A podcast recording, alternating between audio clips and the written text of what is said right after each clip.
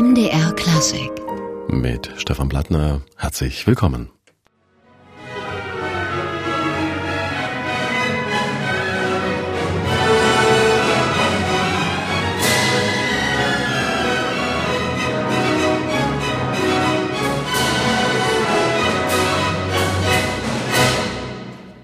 Klänge von Mieczysław Weinberg aus einer vielleicht bekanntesten Oper Schwander, der Dudelsackpfeifer. In Gera steht Ende der Woche ein ganz anderes Bühnenwerk von ihm zur Premiere an. Das Theater Altenburg-Gera hat ja vor kurzem erst den Preis der deutschen Theaterverlage erhalten für sein außergewöhnliches Programm und das stellt man also erneut unter Beweis.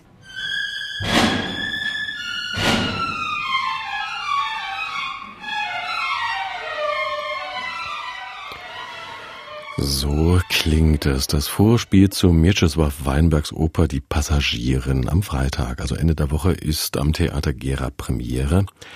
Die Passagierin, ein schweres Stück mit mehreren Ebenen und einem nicht leicht zu inszenierenden Plot, MDR Klassik hatte die Gelegenheit, schon mal bei den Proben reinzuschauen und mit den Machern zu sprechen. Das sind Generalintendant Kai Kunze, der Regie führt, der Chefdramaturg Felix Eckerle, der das Stück für Gera auf den Spielplan holte und Generalmusikdirektor Laurent Wagner, der diese ja nicht einfache Partitur zum Klingen bringen wird und diese Produktion, sie findet in der Reihe Wieder das Vergessen am Theater Altenburg-Gera statt.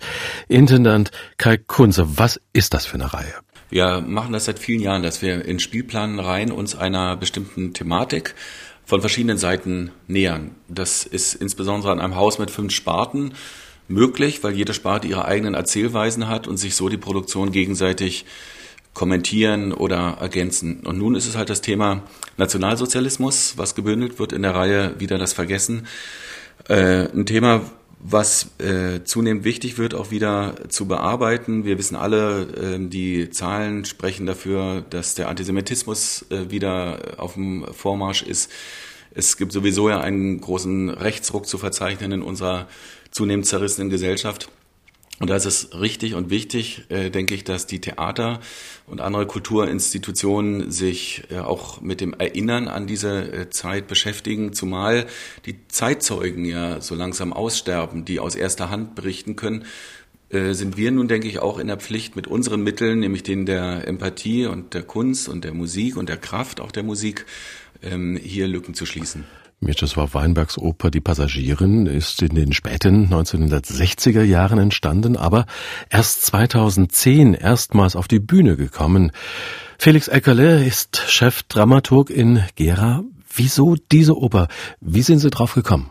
Ehrlich gesagt, ich habe den Klavierzug sogar schon in den Händen gehalten, ähm, bevor das, die Oper 2010 in Bregenz uraufgeführt wurde. Das ist so eine der seltenen Fälle gewesen, dass man einen Klavierzug angefangen hat äh, zu lesen und dann nicht äh, ihn beiseite legen konnte, bevor man ihn zu Ende gelesen hatte, weil eben dieses, dieser Sog, den diese Geschichte entfacht, äh, eben so fulminant ist und man einfach wissen möchte, wie es weitergeht. Und das sehr Besondere an diesem Stück ist natürlich die, die Musikdrama, der musikdramaturgische Einsatz äh, der Musik selbst, der da eine sehr große Rolle auch spielt. 2010 war die Uraufführung erst, müssen wir sagen. Seitdem hat es einige Produktionen gegeben. Dennoch muss natürlich der Dramaturg, bevor er so ein Stück dann auf die Bühne kommt, einiges an Vorarbeit leisten. Wie sah das aus in Gera? Naja, ganz ehrlich gesagt ist äh, die Besonderheit im konkreten Fall, dass es eben die eine Fassung nicht gibt. Das Werk ist ursprünglich in russischer Sprache komponiert worden. Dann gab es eine mehrsprachige Fassung, wo aber eben auch die beiden polnischen Häftlinge, Martha und Tadeusz, noch Russisch gesungen haben. So ist es in Bregenz uraufgeführt worden. Ähm, und wir sind jetzt der Meinung, dass das eben die siebensprachige Version, die eben deutlich macht, wo die ganzen Häftlinge in Auschwitz eben auch herkamen und äh, wo eben die Sprache diese Figuren ja auch entscheidend charakterisiert, dass es die, die richtige Fassung ist. Wir sind auch nicht die Ersten, die das so machen. Karlsruhe haben das als erstes gemacht. Das Problem mit dem Aufführungsmaterial ist eben das, und da kriegt man als Dramaturg immer auch dann Schelte, vor allem vom Dirigenten, weil es mir eben nicht gelungen ist, jetzt zum Beispiel eine Partitur zu besorgen, in der alle in allen sieben Sprachen die Eintragungen erfolgt sind. Ja, und der angesprochene Dirigent, das ist der Generalmusikdirektor des Hauses, Altenburg-Gera, Laurent Wagner, ein sehr erfahrener Mann. Ja, wie geht man um mit einer so nun gar nicht alltäglichen Partitur? Ja, mit sehr viel Arbeit, wie Felix Eckerle gerade äh, erklärt hat, äh, haben wir keine Partitur, in der die äh, alle Texte in der äh, gewünschten Sprache drinstehen. Also äh, muss ich Stunden und Stunden damit verbringen, die Texte äh, zu übertragen. Das ist keine sehr, das ist keine sehr angenehme Arbeit, aber die muss halt gemacht werden.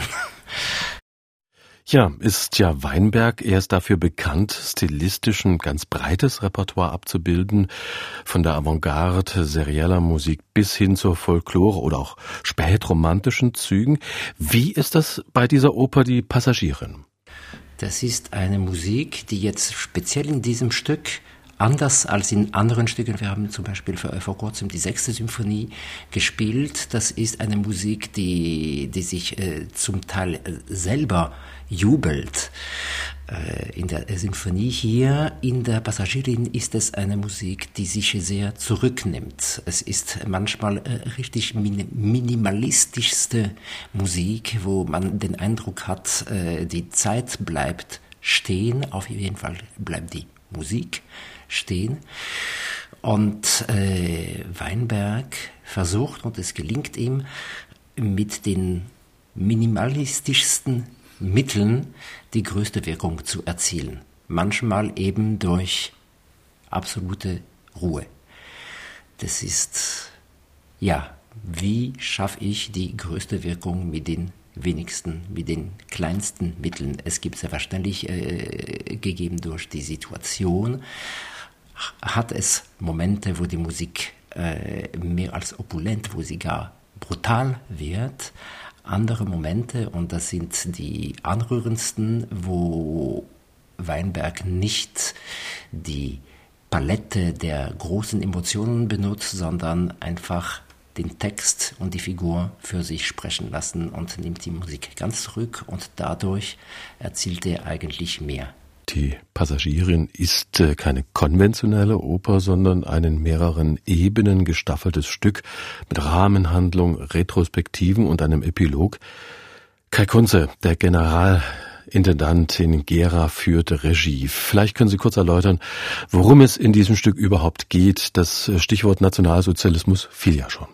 Ja, kann ich ganz kurz vielleicht noch zu der Musikeinsatz äh, noch ergänzen, den ich auch wichtig finde. Felix Eckel hat es eben auch schon so angedeutet. Es ist auch ein Stück ein bisschen über Musik, was die Musik nämlich in dem Lager äh, für verschiedene Aufgaben hatte. Es ist ein, die Musik äh, kann Trost spenden, sie kann Hoffnung geben, sie kann aber auch äh, für Disziplinierung eingesetzt werden oder, sie, oder für Unterdrückung eingesetzt werden. Beispielsweise gibt es so einen sogenannten Lagerwalzer, den Lieblingswalzer des Kommandanten.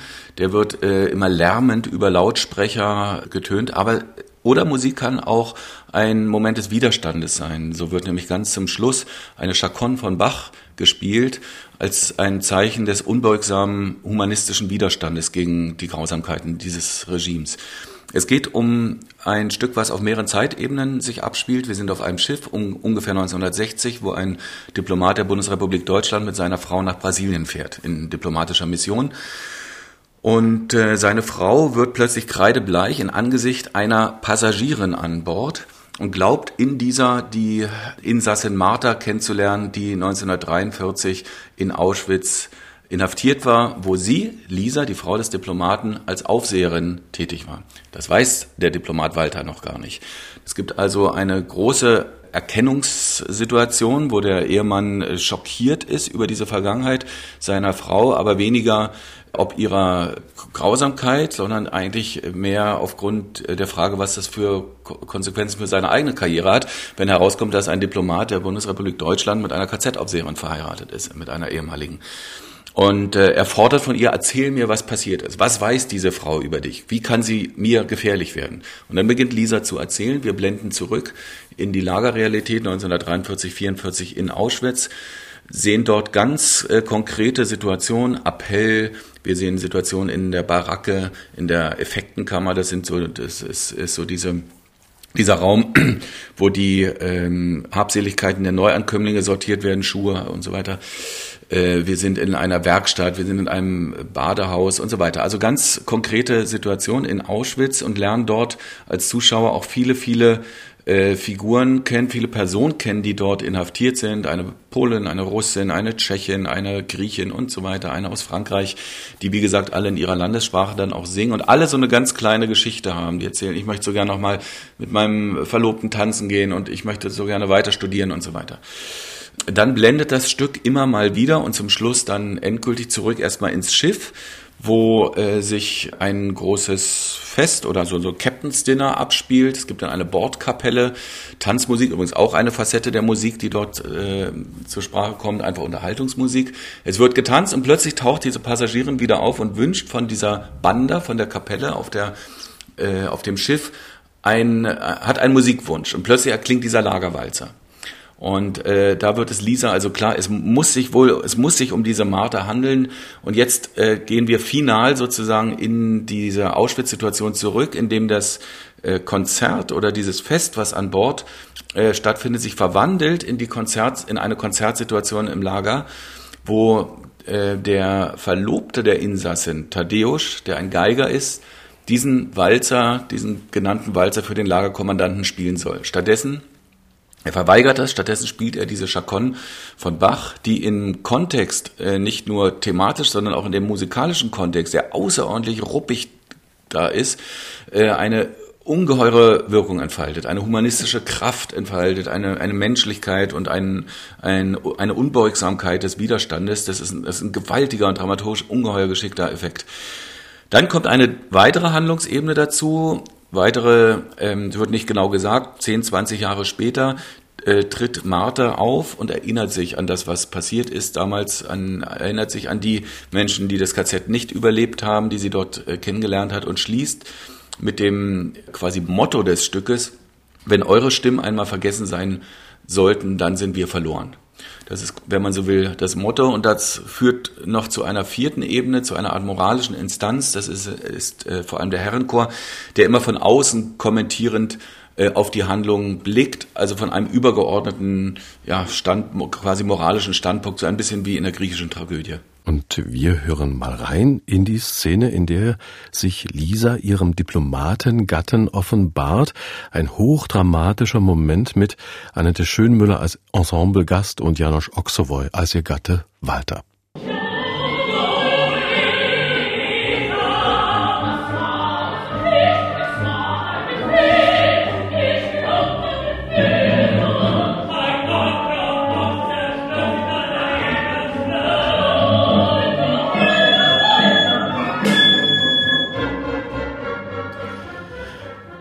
Zweiter kurzer Eindruck aus den Proben zur Passagierin. Am Freitag hat Mieczysław Weinbergs Oper in Gera Premiere.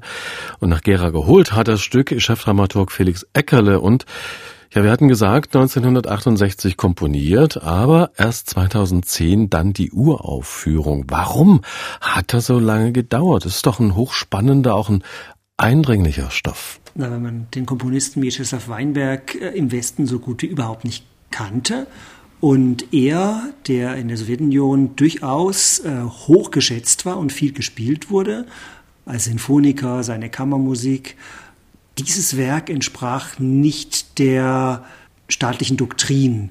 Ähm, es geht sehr um, es ist ein Stück, in dem die Figuren sehr, sehr menschlich gezeichnet werden, in der auch die Täter als Menschen gezeichnet werden, in der das Verhältnis zum Beispiel von Lisa und Martha sehr differenziert gezeichnet wird. Und es wird eben nicht Schwarz-Weiß-Malerei betrieben und es wird auch nicht irgendwie äh, die Opfer heroisiert. Und dann die beiden Hauptopfer, Martha und Tadeusz, sind Polen und keine Russen.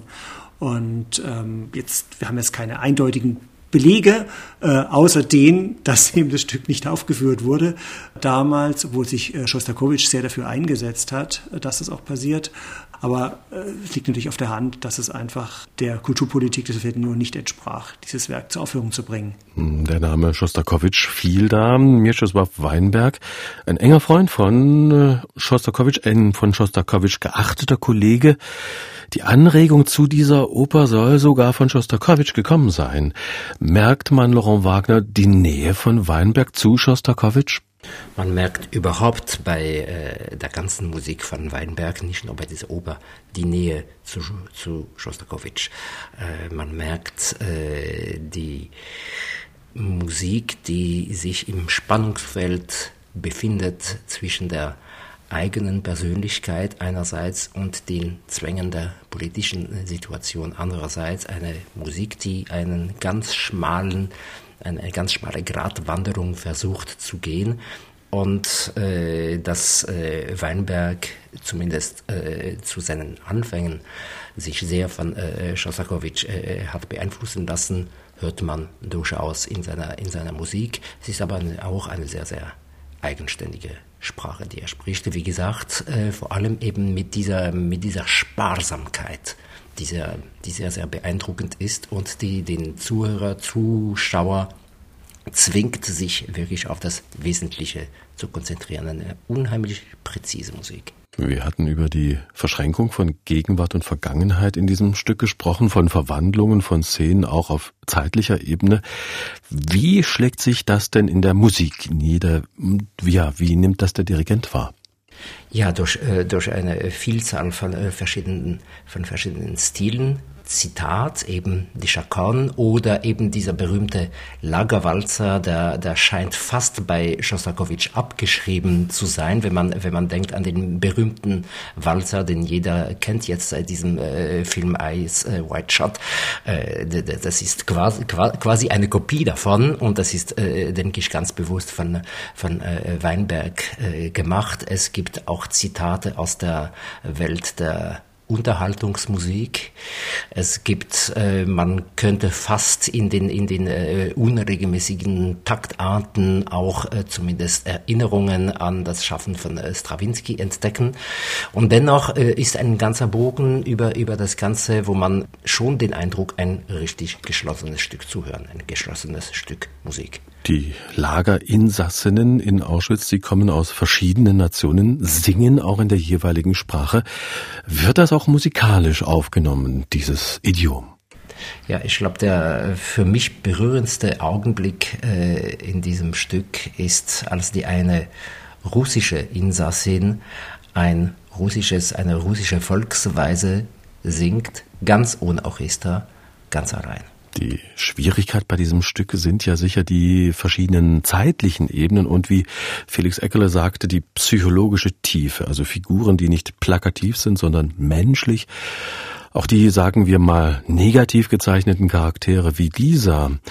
Kai Kunze, wie bereitet man sich vor auf so eine Produktion? Also ich finde, die größte Herausforderung ist, einen theatralen Umgang mit der Situation Auschwitz zu finden, weil eigentlich verbietet sich die Abbildung von einer Lagerrealität, wie wir sie aus den Filmen der Amerikaner und so weiter kennen, verbietet sich. Also man kann da nicht eine Folklore des Elends auf die Bühne bringen. Äh, aber man muss halt irgendwie ein Bild finden, weil es ist ja nun mal eine Oper, es ist Theater, es soll sich auch theatral erfüllen ähm, dafür. Und ich muss sagen, das, das war so die, die Haupt, für uns so die Hauptschwierigkeit damit.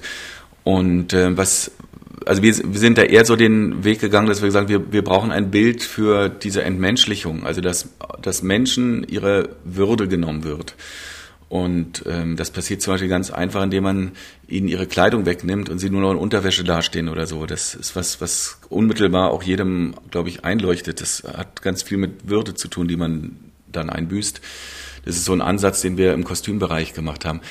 Für den Bühnenbildner ist die große Herausforderung, wie Sie sagen, diese Durchlässigkeit, sozusagen das Permeable zwischen diesen beiden äh, äh, Welten. Und äh, da ist der Bühnenbildner Martin Fischer hat einen tollen Kunstgriff da gemacht, indem er zwei Drehscheiben übereinander installiert hat, sozusagen, die sich gegeneinander drehen können. Auf dem einen ist, wenn man so will, die Schiffsrealität, auf dem anderen die Lagerrealität und je nachdem, wie man die dreht, durchdringen die Räume sich. Man kann auf einmal von einem Raum in den anderen gehen, wo eben noch eine Wand war. Und äh, so wird diese Situation der erzählenden Lisa, die sich immer mehr auch verliert oder manchmal auch verstrickt. Man weiß ja auch nie ganz genau, stimmt das überhaupt, was sie erzählt hat? Oder erzählt sie das jetzt nur aus, um sich zu rechtfertigen? Sehr, sehr plastisch in der, äh, im Bühnenbild und in der Realisierung greifbar. Das könnte ja aber insgesamt ein Deutungsproblem darstellen, dass eben die Rückblicke in die Realität von Auschwitz aus der Sicht von Lisa geschehen, also einer SS-Angehörigen. Das sollte oder muss ja vielleicht gekennzeichnet werden, dass das Ihre Erzählung und äh, Sicht ist. Wie kann man das machen? Ja, es ist so, dass die Opas ein paar, einige Szenen hat, äh, wo Lisa gar nicht anwesend ist. Also gar nicht so wenige sogar. Also wo die, wo die Frauen, die haben zum Beispiel, wird die eine 20, die Martha wird 20, die feiern Geburtstag. Auch solche Situationen gibt's ja in der, in der Baracke. Da ist die gar nicht anwesend. Die kommt dann dazu und äh, dennoch haben wir den, das starke Bedürfnis gehabt, so wie es im Roman auch ist, das alles quasi als ihre Erzählung und ihre Rechtfertigung darzustellen. Und das passiert dadurch, dass sie immer anwesend bleibt. Auch der Mann Walter bleibt immer anwesend. Auf der Schiffsebene, aber wie, wie durch diese Durchlässigkeit der Räume, kann man so sagen, wie ein Traum oder wie eine Erzählung ähm, bleibt immer die, die Realität des Heute auf dem Schiff 1960 anwesend. Und wir hören an dieser Stelle nochmal einen kleinen Ausschnitt aus den Proben. Die Szene im KZ mit den Wachposten und dem ersten Zusammentreffen von Lisa mit Martha.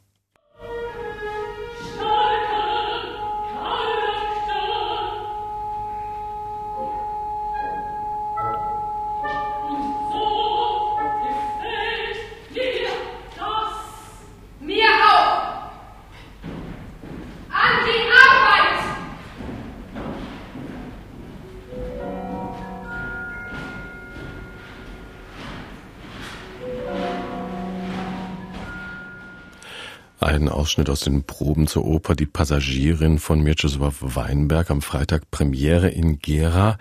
Ja, die Überschrift der Produktionsreihe Wieder das Vergessen wurde hier ganz konkret. Felix Eckerle hat nicht nur die Passagierin nach Gera geholt, sondern auch die Reihe dieser Reihe Wieder das Vergessen insgesamt maßgeblich konzipiert. Welchen Stellenwert nimmt nun die Passagierin in dieser Reihe jetzt ein? Ja, ist sicher die größte Produktion. Wir haben angefangen mit der Weißen Rose und damit natürlich mit einer deutschen Widerstandsgruppe, der einzigen, die übrigens das Schicksal der Juden in den Konzentrationslagern thematisiert hat mit ihren Aktionen. Eben die Oper von Udo Zimmermann. Dann hatten wir Cabaret, das Musical von John Kander, wo eben sozusagen das Zusammenbrechen einer, einer liberalen äh, Weltordnung äh, irgendwie vorgeführt wird und wo die Menschen dann eben in ein Schema gepresst werden, was dann eben Auswirkungen hat, dass sogar Ehen dann nicht stattfinden können, Beziehungen auseinanderbrechen. Dann haben wir den Kaiser von Atlantis jetzt in ein paar Wochen, den wir koproduzieren mit den Sparten Musiktheater und Puppentheater. Und ähm, das einzige ganz, wirklich authentische Dokument äh, aus einem Konzentrationslager, musikdramatischen äh, Dokument, weil das die einzige Oper ist, die jemals in einem Konzentrationslager komponiert wurde. Und äh, dann jetzt eben die Passagierin, die ja letztlich motiviert ist durch reale Erfahrungen, die die Sophia Post mich in Auschwitz machen musste, die dann später als äh, Journalistin eben gearbeitet hat, als Autorin gearbeitet hat und zunächst eben ähm, fürs Radio ähm, einen Beitrag gemacht hat, dann wurde daraus äh, ein Filmprojekt, was dann leider nicht vollendet wurde, weil der Regisseur dann verstorben ist über den Dreharbeiten. Dann ähm, diese Novelle, diese Novelle, die in polnischer Sprache verfasst wurde, wurde ins Russische übersetzt, kam in die Hände von Schostakowitsch und der hat dann wiederum dem Weinberg empfohlen, daraus eine, eine Oper zu machen. Und Weinberg selber ist ja auch ein Betroffener gewesen, der eben aus Polen fliehen musste, seine Schwester, seine Eltern, ähm, seine ganze Familie verloren hat, dann in der Sowjetunion eine Frau geheiratet hat, sein Schwiegervater hat äh, ein, ein jiddisches Theater geleitet, ist dann von Stalin ermordet worden. Ähm, er selber ist auch in, in Haft gelangt äh, und dann ähm, nur aufgrund der Intervention von Schostakowitsch dann auch wieder freigelassen worden.